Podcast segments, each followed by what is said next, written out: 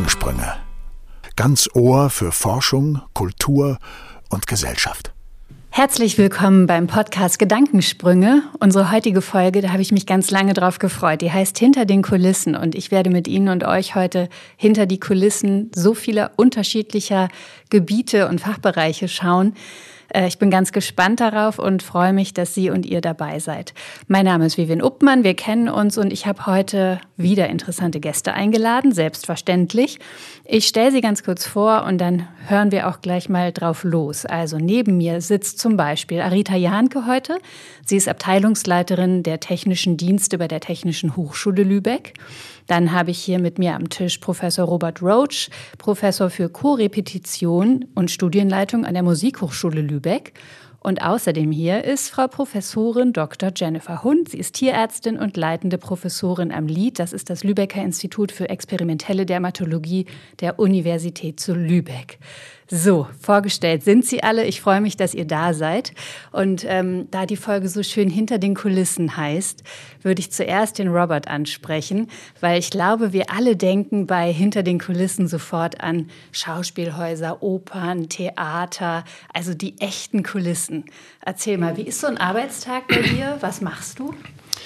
Naja, vorher war ich äh, in einem Opernhaus oder in mehreren Häusern und der Tag war tatsächlich äh, nur hinter den Kulissen. Die ganze Arbeit, äh, tägliche Arbeit für Monate, wochenlange Proben und so weiter diente nur dazu, dass man am Abend quasi so eine Vorstellung erlebt, wo man dachte, das wirkt alles sehr einfach und, und äh, unkompliziert, wobei die Planung und die, die ganzen kleinen Sachen, die funktionieren müssen, sodass der Abend so reibungslos abläuft, ähm, das, das haben wir täglich damit zu tun.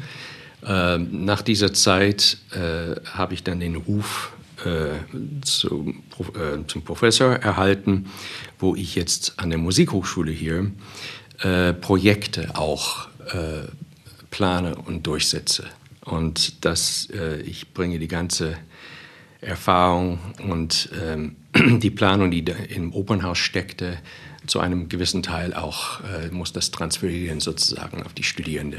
Das heißt, du hilfst eigentlich denjenigen zu glänzen, die dann vor den Vorhang treten, oder? Nach wie vor, ja. Sehr schön. Okay, das ist eine kleine Einführung. Wir wissen, was wir dich alles fragen können. Dann äh, würde ich einmal die Arita fragen. Wir haben uns vorher einmal ganz kurz darüber unterhalten, was so eine technische Leitung eigentlich macht.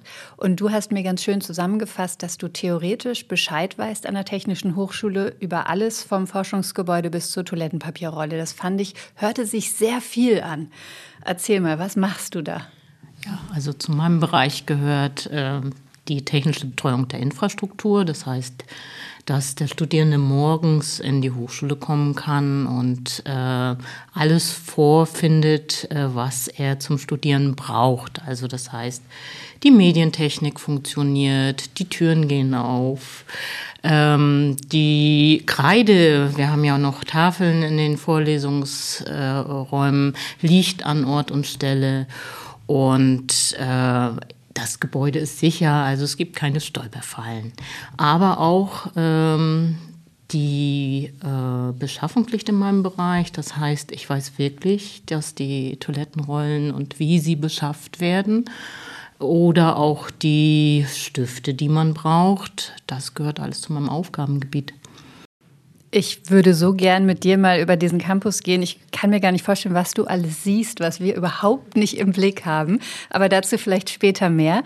Ähm, Jenny, jetzt die, an dich die Frage noch. Leitende Professorin. Das heißt, du hast einmal Sachen, die du uns erzählen kannst. Wie ist eigentlich das Leben in der Lehre? Was muss man da alles bedenken, wenn man an so einer Universität vorne steht, was ist vorher passiert, aber vor allem hast du auch den Überblick, was deine ganzen Mitarbeitenden im Labor tun und warum sie das tun, was sie da tun. Vielleicht kannst du uns auch ein bisschen was über Laborarbeit erzählen oder was man da beachten muss. Mhm. Ja, sehr gerne.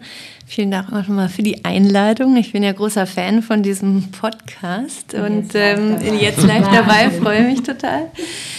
Ich habe noch mal so überlegt, hinter den Kulissen könnte man sagen, wenn ich dort vorne stehe und meinetwegen einen Vortrag auf dem Kongress halte, ähm, was da hinter den Kulissen alles passiert ist, wo eigentlich meine Mitarbeiter diese ganze Arbeit dann gemacht haben, die ganzen Versuche im Labor etc., Folien für mich mitgestaltet haben und so weiter. Aber natürlich spiele ich diese Rolle auch, wenn ich meine Mitarbeiter und Mitarbeiterinnen sehe, wie sie im Labor stehen, ihre Versuche machen, was ich hinter den Kulissen alles machen muss, ähm, damit sie vernünftig vernünftig arbeiten können. Und so, glaube ich, kann man das fast switchen, ist mir so gerade eingefallen, wer die Rolle übernimmt. Und na klar, in der Vorlesung, da bin ich natürlich eher selbstverantwortlich dafür, dass ich meine Folien habe, wie ich die Vorlesung gestalte, dass ich mich darum kümmere, ähm, ja, zur rechten Zeit am rechten Ort zu sein, aber jetzt auch eine neue Vorlesung mit Seminar, die ich organisieren muss. Ähm, ja, wer trägt denn davor? Hole ich mir Leute mit rein, die mich unterstützen?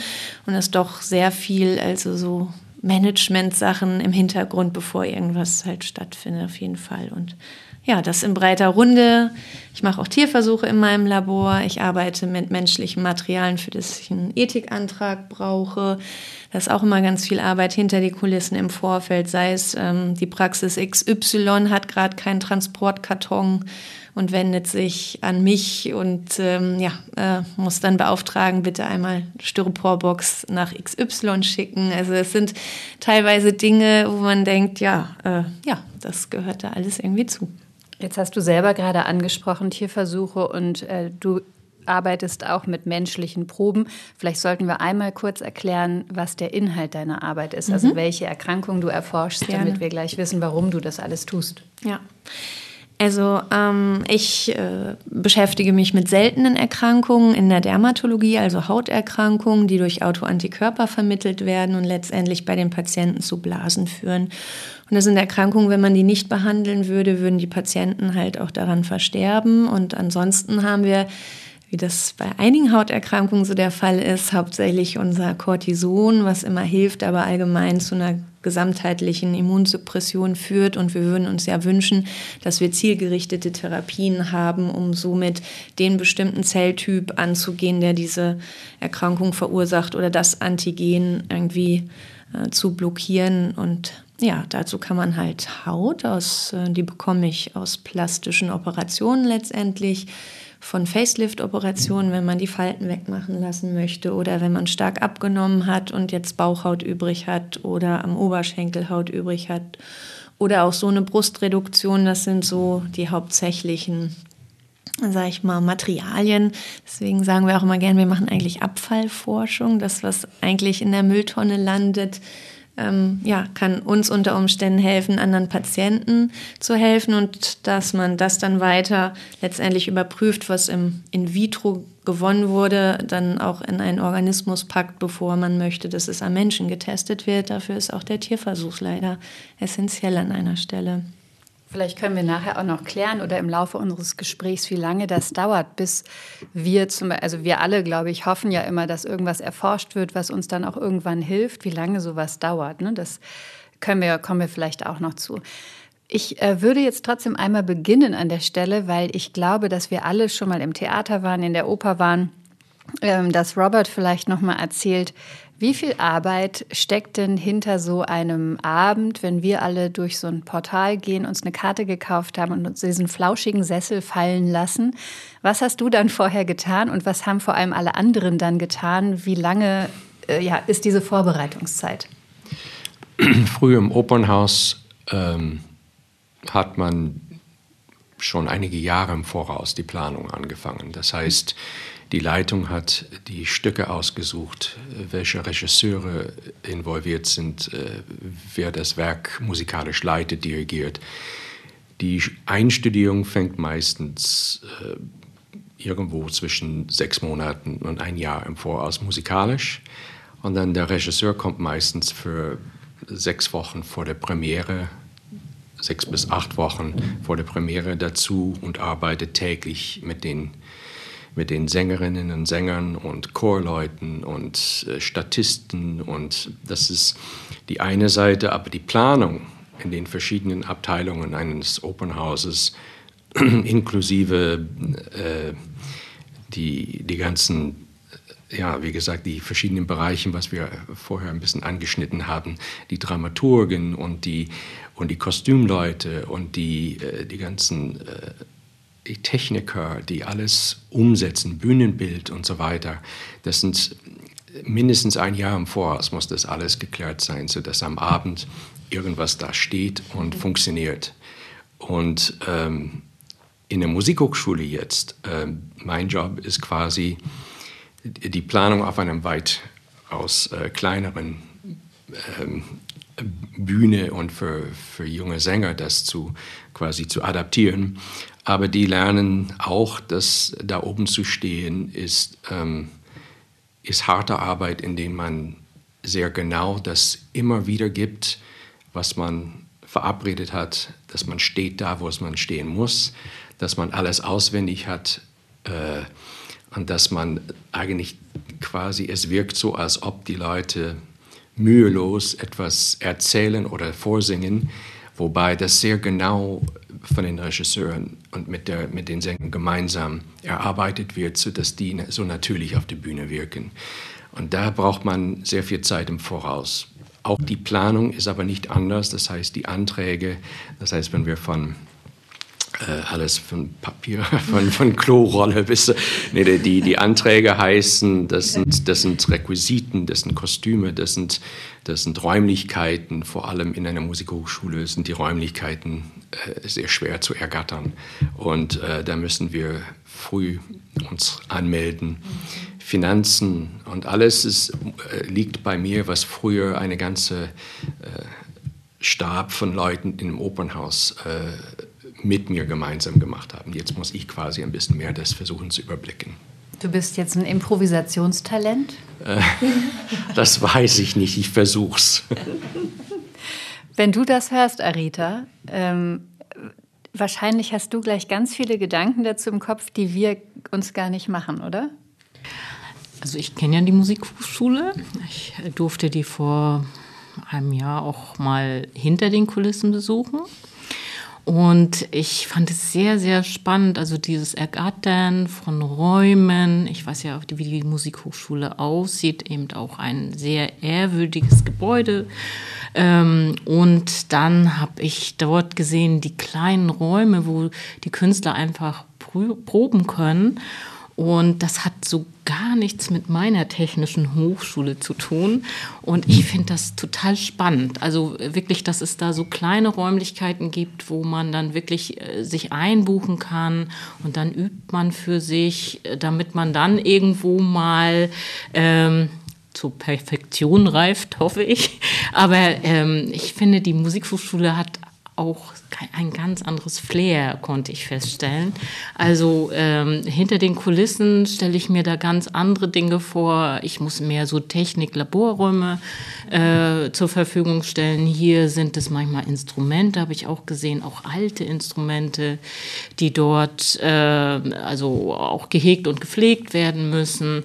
Das wäre, ist eine ganz andere Aufgabe, die ich äh, sozusagen umsetzen muss. Aber da ich auch sehr Musik interessiert bin, finde ich das total spannend. Also, dass man da ähm, ganz anders äh, sozusagen an die Infrastruktur rangehen muss, um äh, dort Studierenden äh, eine gute Ausbildung zu ermöglichen.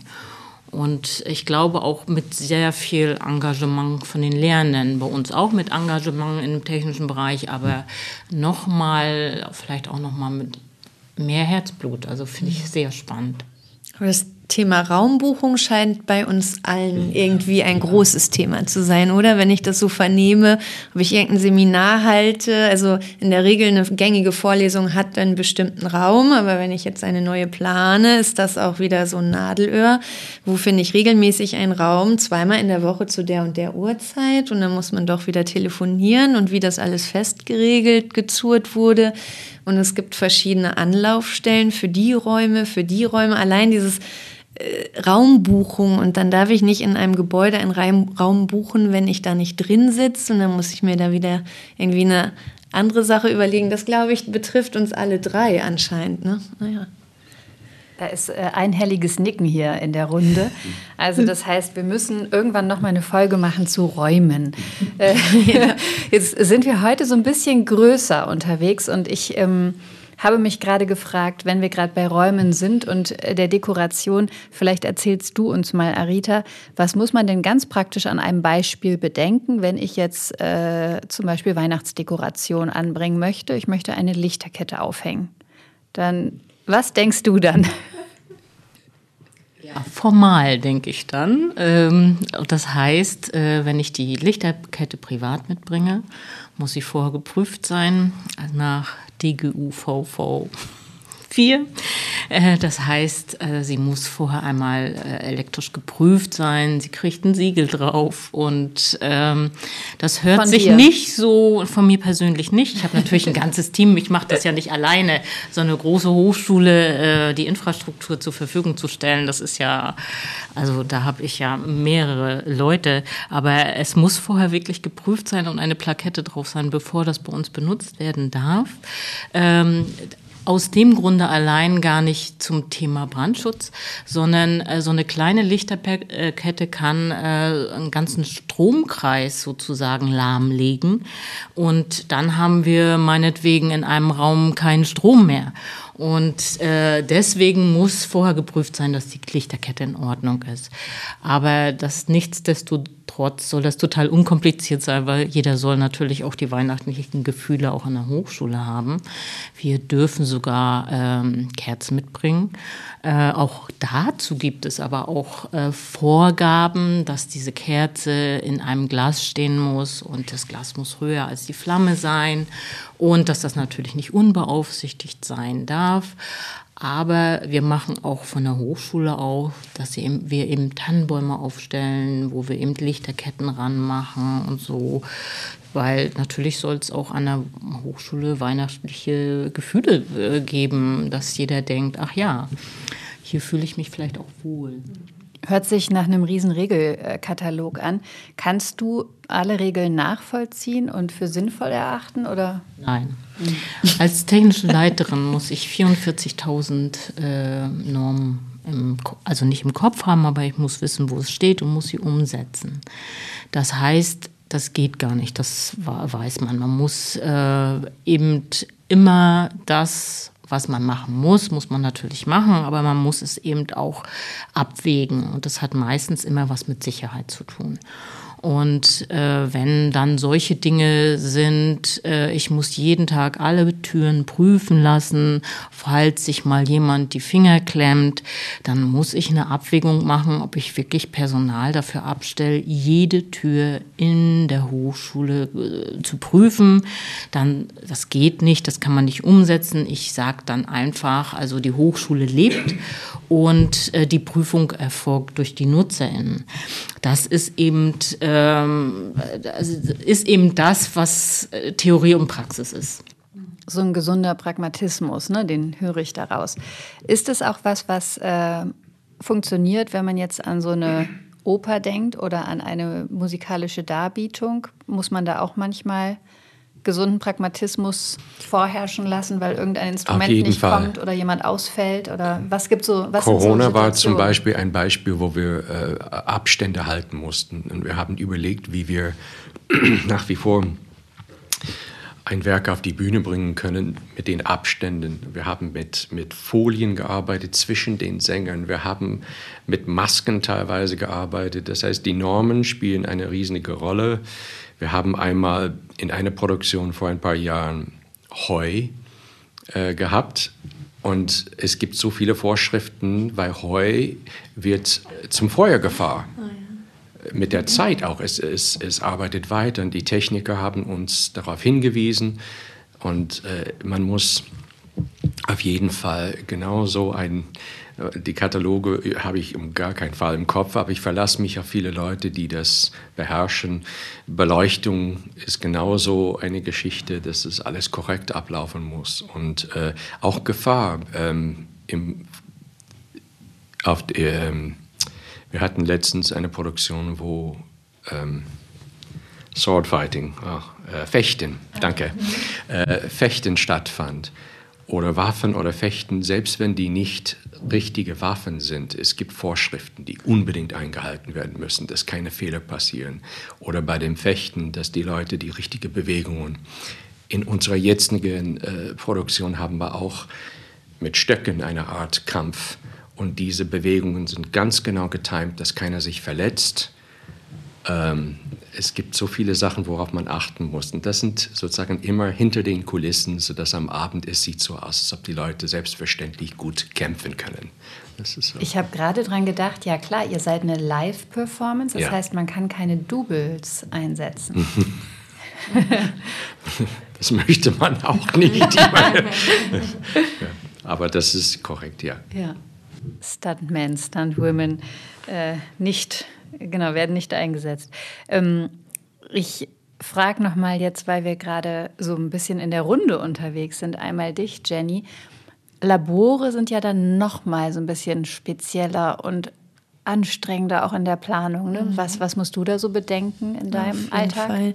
Also es gibt ähm, gerade aktuell das Forschungsgebäude, in dem ich bin, war früher ein UKSH-Gebäude und ist jetzt Uni-Gebäude geworden und wir haben verschiedene Räume. Ganz kurz für alle, die nicht aus Lübeck sind, äh, wir nehmen sie ganz kurz mit und euch. UKSH ist das Universitätsklinikum Schleswig-Holstein, ist ein Krankenhaus hier auf dem Gelände.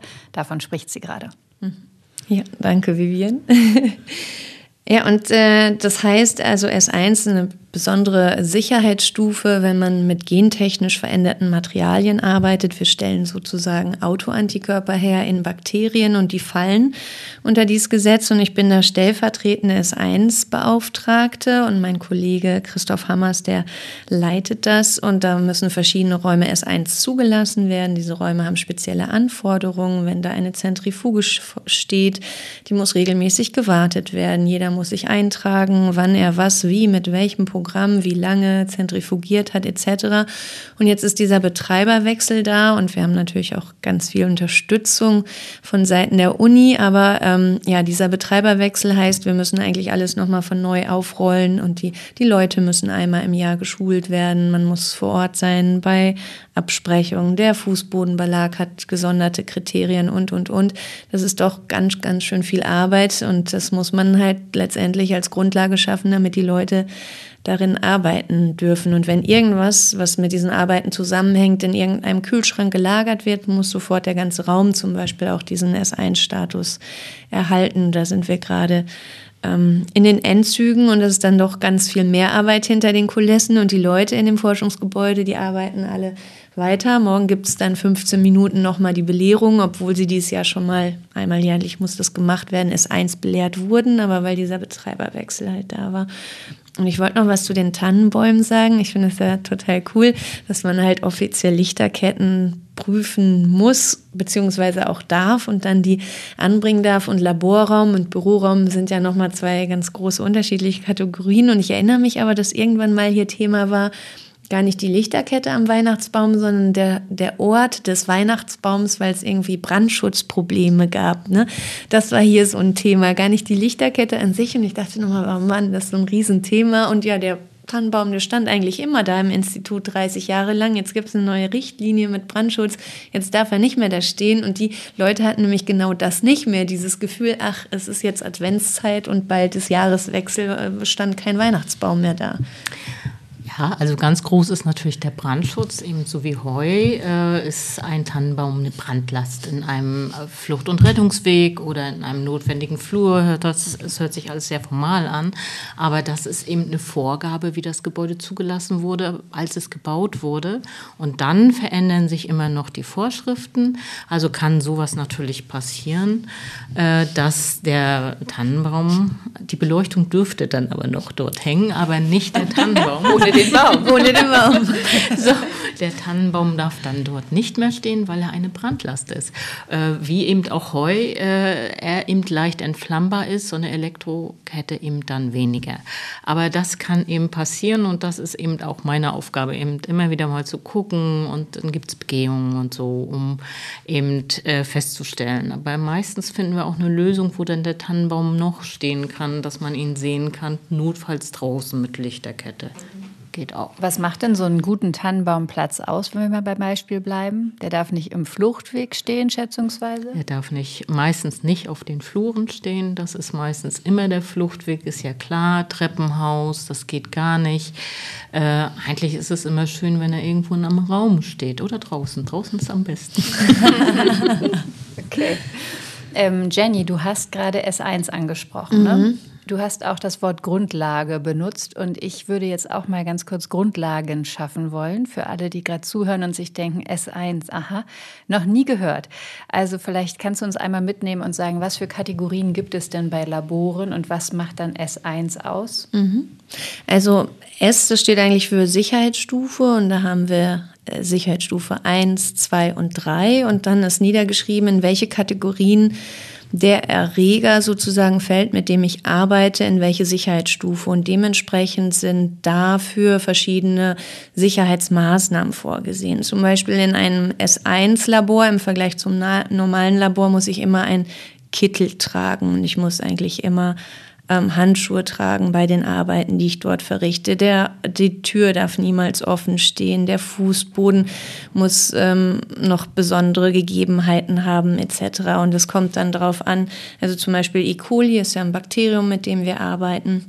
Und dann wird auch immer mh, mm, letztendlich geguckt, ähm, der Erreger, mit dem ich arbeite, wie gefährlich ist der für die Bevölkerung und wie kann es sein, dass ich irgendwas einbringe und danach werden diese verschiedenen ähm, Sicherheitsstufen eingestuft und dann gibt es noch so in Deutschland aber so eine Handvoll Hochsicherheitslabore. das ist dann bis dahin gehend, dass die Leute nur mit Atemmaske und mit so einem Riesenschutz da reinweisen. Nicht, wenn man im Bernhard-Nocht-Institut zum Beispiel an Ebola forscht oder so. Das sind dann, aber davon gibt es nur relativ wenige. Und das ist letztendlich so, dass es auch immer dokumentiert werden muss und dann muss genau aufgeführt werden, dieser Vektor, den ich hinterher in mein E. coli einbringe, der dann den exprimieren soll. Also ich vermehre die Bakterien und die haben diesen Vektor, den man in ein Gen, in ein Bakteriengen einbringt, die vermehren sich dann und dann haben wir ganz viele Bakterien am Ende, die diesen Vektor tragen, der was theoretisch Böses machen kann. Und dann muss ich genau dokumentieren, wo der gelagert ist. Ich muss einem Jahr im Jahr gucken, dass die Sequenz dieses Vektors die gleiche ist, so eine Qualitätssicherung. Ich muss genau sagen, in welchen Raum ich den mitnehme, wo ich dann damit arbeite. Und das ist einfach, dass es von A bis Z alles dokumentiert wird. Ist man stolz, wenn man als Forschender in einem S1-Labor arbeitet, im Gegensatz zu S2 oder S3 oder ist das voll egal? Also, wenn es danach ginge, würden alle lieber in einem ganz normalen Labor arbeiten und nicht die ganzen Sicherheitsstufen beachten. Und es gibt auch S2-Labore hier auf dem Campus, dass wenn ich halt mit anderen Bakterien arbeite oder mit besonderen Pilzen und so und eigentlich ich glaube, die Leute, die Beauftragte dafür sind, sind am Ende stolz, wenn sie den ganzen Papierwust und den bürokratischen Wust überwunden haben und machen großes, einen großen Haken daran und die ganze Arbeitszeit, die sie dafür gebraucht haben, dann sind sie da stolz. Aber jeder, der darin arbeiten muss, hätte ja natürlich am liebsten so wenig Regeln wie möglich und würde eigentlich gern einfach vorsichtig arbeiten, ohne X, Y, Z und so noch zu beachten. Ne? Das geht halt viel bei bei diesen S1, S2 und sonst was Sachen um Dokumentationspflichten natürlich auch. Ne? Und da muss man anmelden, wenn man einen neuen Kühlschrank da irgendwie aufstellen möchte. Und es, manchmal ist es auch so schon im Labor, das muss man voranmelden, das muss geprüft werden. Es gibt auch dann immer eine Arbeitsplatzsicherheitsbeschreibung. Also fing schon in meinem kleinen Büro an, was ich bezogen habe. Das dann sage ich immer, ist wie so mein Name ja Hund, wie eine Hundehütte. Also es ist weniger Platz als so eine Hundehütte eigentlich zum Beispiel bei einer Hundehaltungsverordnung an Größe haben muss, aber dadurch, dass ich ja auch auf dem Campus unterwegs bin und ein großes Fenster in diesem kleinen ähm, also viereinhalb oder fünfeinhalb Quadratmeter groß waren, kann man wieder diese Arbeitsplatzbeschreibung sozusagen so gestalten, dass ich dort halt sitzen und arbeiten darf. Also es ist alles so ein bisschen Abwägungssache auch und das ist das, was du sagst, x tausend Normen, aber man muss ein bisschen immer gucken, wie kann ich das dann auch gewinnbringend umsetzen. Jetzt haben wir von dir gerade von Schwierigkeiten oder ich sag mal Herausforderungen gehört, von dir auch, Arita. Robert, wenn du mal aus dem Nähkästchen plauderst, was ist denn bei dir so eine Herausforderung, vor der du immer wieder stehst oder vor was man vielleicht mit als Sängerin, Sänger steht? im Vergleich zu den Kolleginnen hier wahrscheinlich weitaus ungefährlicher, denke ich mir. Das ist, äh, das ist Brandschutz oder, oder natürlich äh, medizinisch. Ähm, aber äh, Gefahren sind, wie gesagt, was ich vorhin meinte, mit, mit jeder Bewegung muss korrekt sein, aber auch, auch dass, dass man äh, Sicherheit, ich, ich, die Frage habe ich nicht so ganz richtig verstanden, aber Sicherheit auf der Bühne ist, ist äh, vorrangig, dass, dass alles, was gemacht wird, natürlich, es gibt Vorschriften, ähm, die habe ich zum ersten Mal richtig bei Corona, wie gesagt, gespürt, weil wir durften uns nur auf eine bestimmte äh, Entfernung nähern und man musste das unter bestimmten Bedingungen machen. Und dann habe ich zum ersten Mal gespürt, was, was, die, was die, die Damen hier beide täglich erleben. Was darf ich, was darf ich nicht? Und äh, ich habe sehr viel Respekt das, was, was, man, was die alles im Kopf haben müssen, um einfach zu sichern, dass alles funktioniert, reibungslos und ohne dass ein Fehler passiert, funktioniert, meine ich. Ja. Du sorgst für Lächeln auf den Gesichtern hier. ähm, ja, vielleicht war meine Frage nicht ganz klar formuliert. Ja. Ich habe tatsächlich gerade im Kopf, was hast du denn so für, für oder mit was für Schwierigkeiten hast du zu kämpfen in deinem Alltag? Was ist so, was sind Herausforderungen bei deiner Arbeit? Ähm, ja, äh, Sänger sind im, sehr empfindlich. Sänger, Sängerinnen und Sänger, die sind, äh, die Stimme ist organisch. Wenn die kränkeln oder wenn, äh, wenn die sogar erkältet sind, können die nicht so funktionieren. Und oft habe ich mit äh, Absagen zu tun, auch in der Probenarbeit, was sehr frustrierend ist, weil wir dadurch ein bisschen im Verzug kommen. Äh, man möchte sechs Leute für ein Ensemble haben, davon sind heute nur vier da und zwei sind erkältet oder krank und ähm, damit muss man immer rechnen in der Planung. Das heißt, das, äh, das ist ein Beispiel. Ähm, können die kommen, wenn die erkältet sind, damit wenigstens, falls ihr die Platzzuweisung auf der Bühne habt, damit ihr sozusagen als Modelle schon mal da stehen, damit man das schon mal es hängt davon, hat? Es hängt davon ab, wie, wie krank die sind. Und ähm, es wäre gut, wenn die einfach da wären mit Maske, sodass die tatsächlich zumindest mitkriegen, mhm. was, was der Regisseur oder was mhm. musikalisch an dem Tag ähm, verabredet ist. Aber ähm, ich sehe das immer so, das, ist, das muss derjenige mit sich ausmachen. Und mhm. viele bleiben zu Hause. Und die sind nur Studentinnen und Studenten, die lernen das. Das heißt, die Profis wissen ganz genau, dass die sich anders verhalten müssen. Aber Studierende sind am Anfang, ähm, ja, die sind, mir geht es nicht gut, ich weiß nicht, äh, ob ich da bleiben soll oder nicht. Und das, das sind so Prozesse, die, die, die lernen, kennen, lernen sich auch sozusagen kennen. Aber ähm, es wäre besser, wenn, wenn die quasi öfter da wären trotzdem. Aber der, äh, also die Show must go on ist ja äh, beim Profi, ja, ist ja, das ist, finde ich sowieso immer spannend. Also es ist ja meistens so, wenn einer dann nicht da ist, dann muss die Vorstellung ausfallen. Also was gibt es denn da für Tipps für die Stimme, die wir vielleicht auch als Laien übernehmen können, Diese was man Tipp, da machen ja. kann? Äh, die Tipps für die Stimme lasse ich die äh, Gesangsdozierende geben. Und auch äh, die Verantwortung haben die natürlich für ihre Studentinnen und Studenten. Ähm, das, äh, ich habe auch Kontakt mit denen, äh, zu denen auch, wo wir besprechen, ob das, ob das noch geht und so weiter.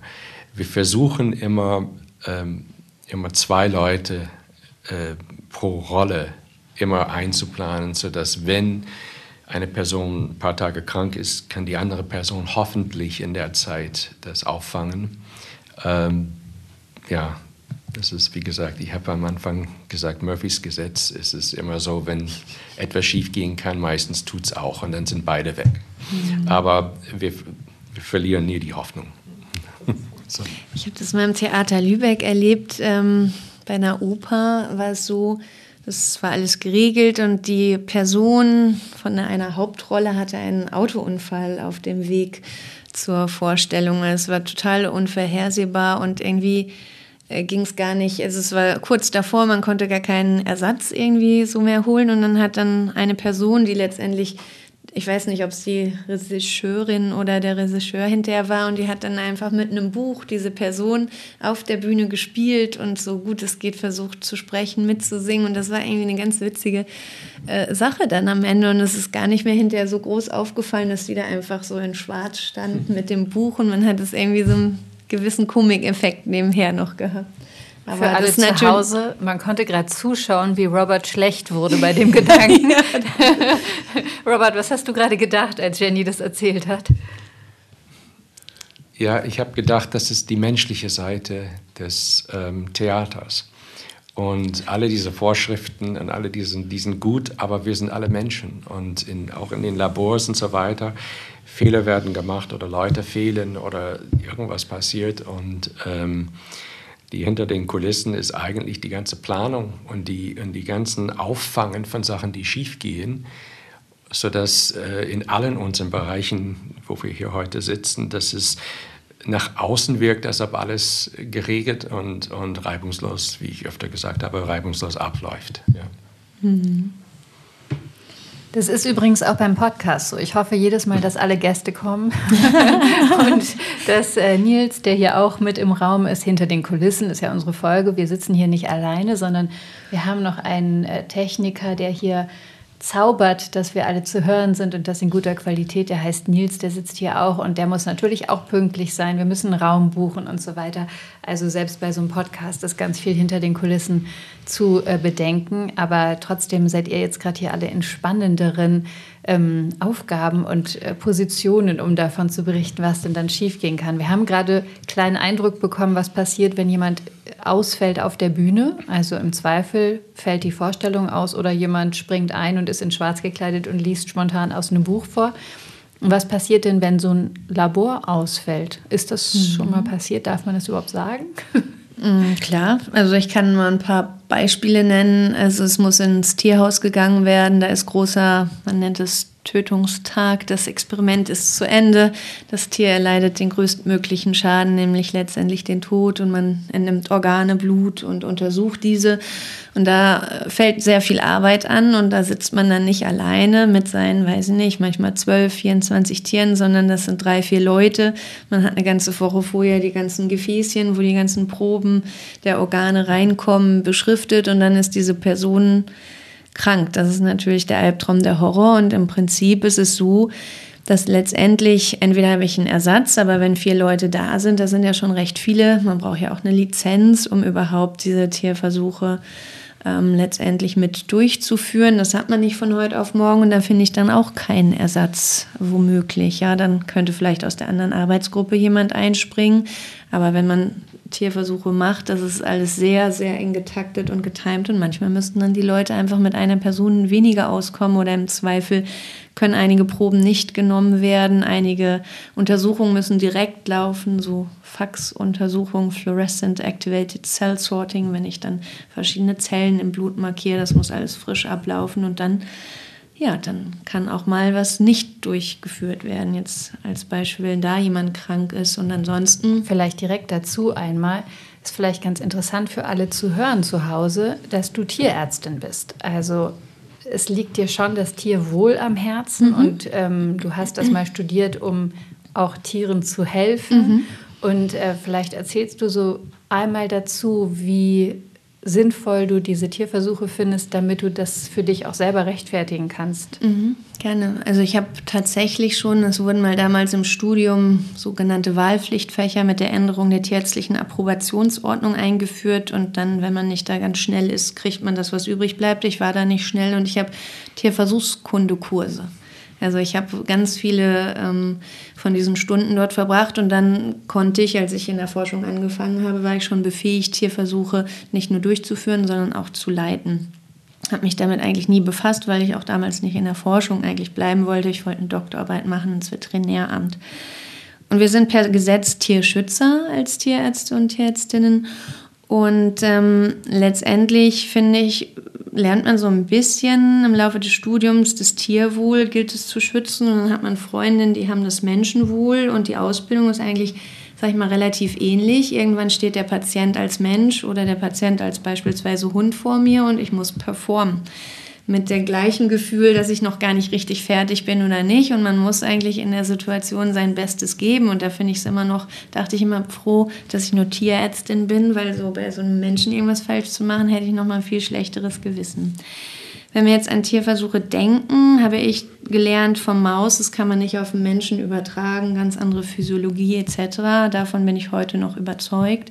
Andererseits würde ich niemandem zumuten wollen, wenn ich was in meiner Petrischale im Brutschrank gemacht habe, das irgendwie dann direkt einem Menschen zu verabreichen. Ich finde, da gehört aus ethisch-moralischen Gründen noch ein Individuum halt dazwischen, wo man meine ganze Physiologie, ein ganzen Herz-Kreislauf-System, wo das alles funktioniert. Und wir müssen dann einfach, es ist eine ethische Abwägung, wie in jedem Tierversuchsantrag, den ich schreibe, ähm, ist das Tier wohl in dem Moment, ähm, insofern darf ich das verwenden, um abzuwägen, wie vielen Menschen ich danach letztendlich helfen kann. Das ist, das ist die ethische Abwägung, die ich gründlich schreiben muss und die ich mir vorher überlege, wenn ich den Tierversuch plane, weil das macht man nicht mal eben, das ist ein Jahr Vorbereitungszeit, bis der Versuch überhaupt mal stattfinden kann, wenn alles gut läuft, sag ich mal. Da müssen Gelder da sein, etc.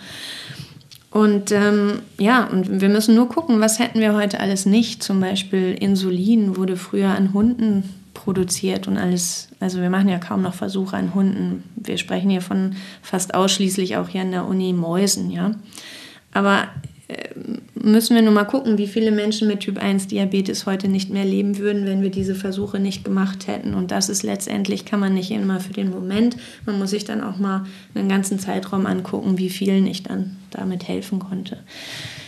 Vielen Dank. Es sind bestimmt keine einfachen Entscheidungen, die da getroffen werden. Und ähm, ich glaube auch nicht, dass irgendjemand, der diese Entscheidung trifft, sich das irgendwie leicht macht, wenn mhm. solche Entscheidungen zu treffen sind. Von daher danke, dass du uns hinter die Kulissen da auch hast schauen lassen und da mhm. kurz mitgenommen hast.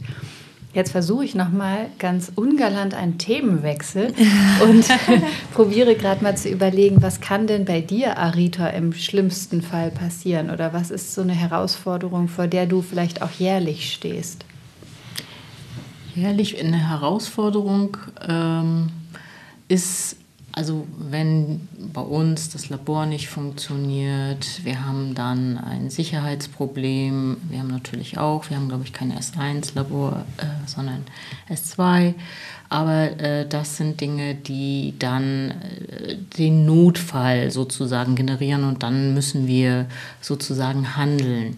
Äh, das Schlimmste, glaube ich, was ich so als Erinnerung habe, dass wir mal komplett in Lübeck Stromausfall hatten mhm. und dass wir vier Stunden keinen Strom hatten. Und äh, da passiert dann Folgendes. Also äh, es gibt ja für äh, gerade so S1 oder S2-Labore gibt es dann natürlich äh, runter, also Sicherheitsregeln, äh, die es auch zulassen, dass dieses Labor einfach runterfährt, auch die Gerätschaften, meistens ja hoffentlich geregelt, damit die nicht kaputt gehen.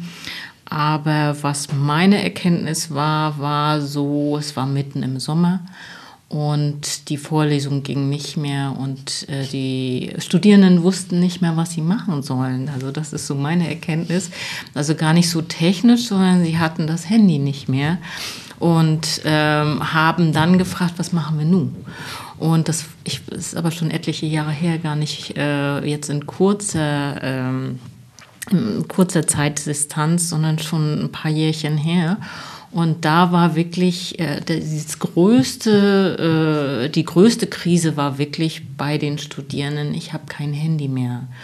Und äh, wir hatten ganz andere Krisen. Also natürlich mussten wir äh, die Server geregelt runterfahren. Wir mussten ähm, auch Technik geregelt runterfahren und so.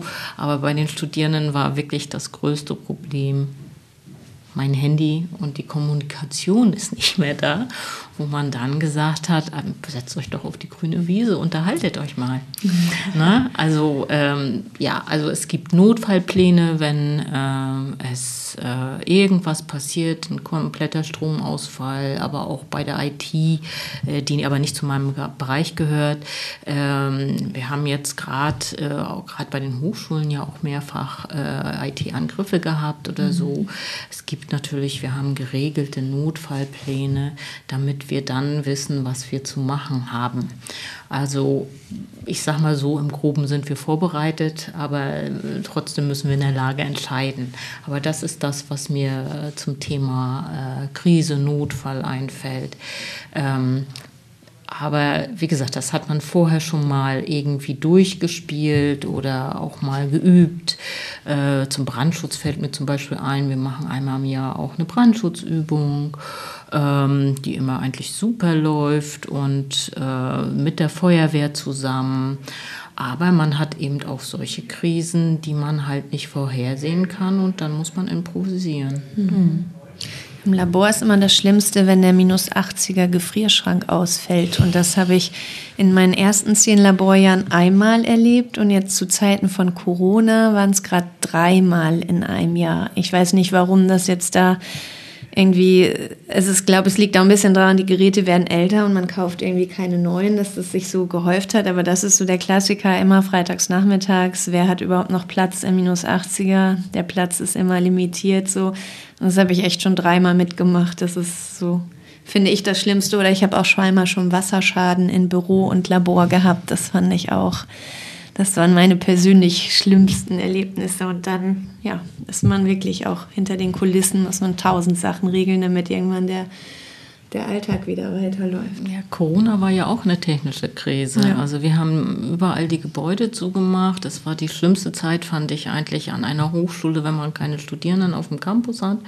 Dann würde man ja denken, oh, man hat auch nicht so viel Arbeit, ja. äh, weil es ist ja schön ruhig. Aber das ist ein Trugschluss, weil dann hat man mehr Arbeit. Ich sage ja, so wie ich vorhin sagte, äh, Prüfung der Türen, sag ich, machen die NutzerInnen ähm, dann mussten wir alle Prüfungen, also nicht jede Tür, aber alles, was so normal äh, festgestellt wird, wie so ein Wasserschaden, äh, mussten wir selber feststellen und zwar mit einer ganz kleinen Mannschaft. Das heißt, wir mussten viele, viele Kontrollgänge machen, wir mussten viel, viel, äh, was sonst automatisch der Nutzer sagt, oh, in meinem Labor oder Büro tropft es, äh, das mussten wir selber feststellen oder auch, dass die Technik ausfällt. Ähm, klar haben wir auch da Software, Gebäudeleittechnik, aber man muss auch vor Ort gehen und sich selber überzeugen. Ich fand, das war, also jeder würde denken, oh, schön ruhig auf dem Campus. Nein, das war für uns Hochleistung. Also die zu erbringen, was sonst alle mittragen. Ähm, ja. Und jetzt, und jetzt kommt Robert. Corona war für dich, für euch an der Musikhochschule auch Horror, oder? Ja, ähm, wir wurden aber äh, das mit dem Improvisation, was, was ähm, einmal angesprochen wurde, da haben wir sehr improvisiert. Es fing damit an, dass wir äh, vieles online unterrichtet haben. Zum ersten Mal haben wir versucht, mit den Musikern, mit den Sängerinnen und Sängern und so, in meinem Bereich einfach Unterricht abzuhalten. Und ich, oder das andere, ich habe die recherchieren lassen. Ich habe gesagt, jetzt haben wir ein YouTube und so weiter. Ich möchte gerne, dass, dass die verschiedenen Studierende äh, fünf Aufnahmen von der Aria anhören und vergleichen und mir sagen, warum besser und schlechter. Wir haben andere äh, Methoden gesucht, um zu unterrichten. Und dann haben wir, ähm, worauf ich wirklich stolz bin, wir haben eine Oper äh, online, rein online gemacht. Jeder aus seinem Raum hat die Aufnahmen gemacht mit einer äh, Masteraufnahme, die gemacht, von dem Dirigenten gemacht wurde. Und wir haben das online umgeschickt. Die haben dazu gesungen, gesungen, sich aufgenommen, auch mit Video, und das wurde zusammengestellt. Mm, cool. Und ähm, das Problem ist, sobald das fertig war, äh, haben die, die Auflagen, die haben sich langsam aufgelöst und die Leute haben nicht verstanden, glaube ich, nicht ganz verstanden, wie genial und wie viel Arbeit das war, um einfach uns vorwärts zu bringen. Und äh, wir haben wirklich die vier Monate oder was das war, wir haben die nur dafür, wir haben unglaublich viele Stunden investiert und die Studierenden waren gefordert, nach wie vor zu singen in den Häusern und die mussten das auch nicht in den Ruhezeiten machen und so weiter. Die Aufnahme, es war, es war, das war, äh, finde ich, eine ähm, logistische Meisterleistung bei einigen. Mhm. Und, äh, und dann danach haben wir im nächsten Semester äh, Lösungen gesucht, wo, weil man nur zwei, drei Leute überhaupt in dem Raum haben durfte, haben wir haben die kleinsten Opern äh, ausgesucht, wo nur zwei, drei Leute zusammen singen. Und wir haben die natürlich mit den Schutzwänden und äh, Masken und so weiter äh, probiert. Und die Sachen wurden auch für, eine kleine, für ein kleines Publikum aufgeführt. Und ähm, ich finde, dass, dass dieses äh, Improvisieren ist, ist, ist das, was ich meinte von vornherein, das ist dieses, das Menschliche, ist das, was ich glaube, das, die Regeln und alles, die wir auswendig haben, die helfen nur, um, um eine Situation ähm, zu beherrschen, wenn etwas schief geht. Und äh, das ist das, was wir, glaube ich, alle, was hinter den Kulissen, was uns gemeinsam hier äh, verbindet, ist das einfach aufzufangen äh, und äh, ja. Und miteinander ins Gespräch zu kommen, wie zum Beispiel hier beim Podcast. Und deswegen habe ich jetzt auch noch mal eine Frage an euch. Und zwar so ein bisschen zum Abschluss der Folge wollte ich fragen, habt ihr vielleicht eine Frage an eine oder einen anderen Gast hier? Ähm, wir haben schon so viele verschiedene Themen gerade angesprochen. Vielleicht ist irgendwas in eurem Kopf gerade offen geblieben, wo ihr gedenkt, da würde ich gerne noch einmal nachhaken. Das interessiert mich noch. Das hat Vivian gar nicht angesprochen. ähm, gibt es da so eine Frage, die euch direkt kommt? Wenn ja, dann stellt sie ruhig. Ich hätte die Frage Tierhaltung. Mhm. Das ist doch bestimmt, es ist ja, also muss man ganzjährig hinbekommen? Wie kriegt man das hin? Also Tierhaltung kann man ja nicht äh, die Lichterkette anmachen und Weihnachten machen. Wie macht man das? Letztendlich gibt es da ja eine Person an der Universität für den Tierhausleiter und der hat halt Mitarbeiter und der ist nur darum eigentlich bekümmert, als Serviceeinrichtung der Universität sicherzustellen, dass in diesem Tierhaus alles läuft und die Wissenschaftler und Wissenschaftlerinnen sozusagen den Zugriff drauf haben. Und ich habe natürlich unterschiedliche Tierversuche, die laufen und natürlich versuche ich so als Forscher, Forscherin das so zu planen, dass die dann vielleicht auch mal vor Weihnachten über den Jahreswechsel abgeschlossen sind. Ne? Meinetwegen ein Versuch dauert 40 Wochen oder nur 12 Tage und das würde man dann auch so in die Planung aufnehmen. Aber ansonsten läuft das Tierhaus jeden Tag, sag ich mal, gleich. Es gibt einen also zwölf Stunden Tag-Nacht-Zyklus. Da muss man dann auch aufpassen. Also es ist, sagen wir, von sechs bis sechs ist Licht an am Tag über, sechs bis 18 Uhr und dann ist Licht aus. Wenn wir, das war ganz interessant, wenn wir so mal Zeitumstellung haben, ist es eine andere Uhrzeit, aber für die Tiere ist es immer gleich. Das war mal, weil ich so auch mit Zirkadianversuchen was gemacht habe, das war ganz spannend und dann gab es so einen Aha-Effekt. Ja, und dann gibt es halt Tierpflegepersonal, was letztendlich einen Dienstplan hat, auch fürs Wochenende. Die müssen ja auch dann da nach dem Rechten sehen. Und ansonsten gibt es halt aber dann Tage, das, das, sag ich mal, das Futter muss nicht täglich wie bei Hund, Katze oder so gewechselt werden. Da hat man einen gewissen Ad libitum-Vorrat und dann muss man das Wasser wieder auffrischen und so. Aber man muss natürlich täglich gucken, ob es den Tieren auch gut geht. Und wenn man an die Zucht denkt, die Mäuse, die dann gezüchtet werden in einem ganz anderen abgeschlossenen Haus, die man dann buchen muss, um in den Experimentalteil zu kommen, die müssen ja auch rund um die Uhr und die ganze Zeit, da haben wir ähm, Forscher gar keinen Zugriff drauf. Da darf nur das Tierpflegepersonal rein. Das ist eine ganz große Logistik, die letztendlich das über 24 Stunden, 365 Tage am Laufen hält. Sehr interessant. Vielen Dank für die Frage. Hat jemand anders mittlerweile schon eine Frage im Kopf?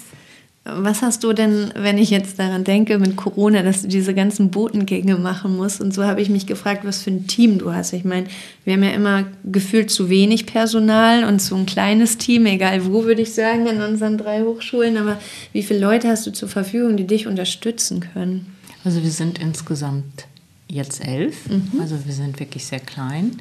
Davon sind äh, sechs Haustechniker, also mhm. Hausmeister, Haustechniker, die sozusagen ja, die, die, die, die Laufsachen machen und äh, viele kleine Dinge auch. Ich habe ja schon von der Kreide gesprochen, die legen auch die Kreide hin. So, das machen die auch mit. Und dann vier andere Leute, die eigentlich auch sowas machen wie Planung und, und äh, Prüfung oder äh, auch äh, viele Vorschriften. Viele Dinge müssen gewartet werden. So und äh, dazu muss es eben auch, äh, können wir nicht alles selber machen. Ausschreibungen. Ne? Wir müssen äh, Firmen sozusagen über Ausschreibungen dann gewinnen und so. Das machen wir dann zu viert. Ähm, mhm. Aber wie gesagt, sehr kleines Team. Die Uni zu Lübeck hat da deutlich mehr. Mhm. Aber ja, Vielen Dank. Bleibt deine Frage, Robert. Ich kann dir auch eine stellen. Mach. Okay.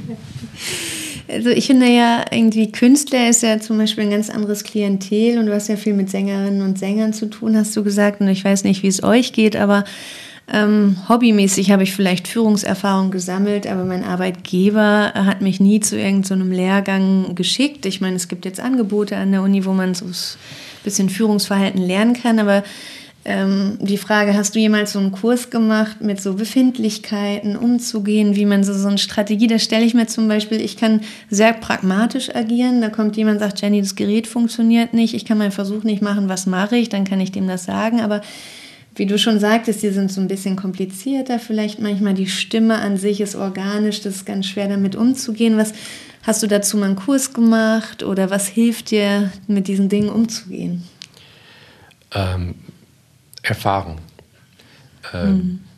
Ich habe, wie gesagt, 27 Jahre in einem Opernhaus gearbeitet und am Anfang ähm, habe ich nicht verstanden, immer, immer verstanden, wie, was die Leute brauchten, wie die es meinten und so weiter. Und mit der Zeit spürt man auch, wie man mit, mit ähm, Sängerinnen und Sängern umgeht.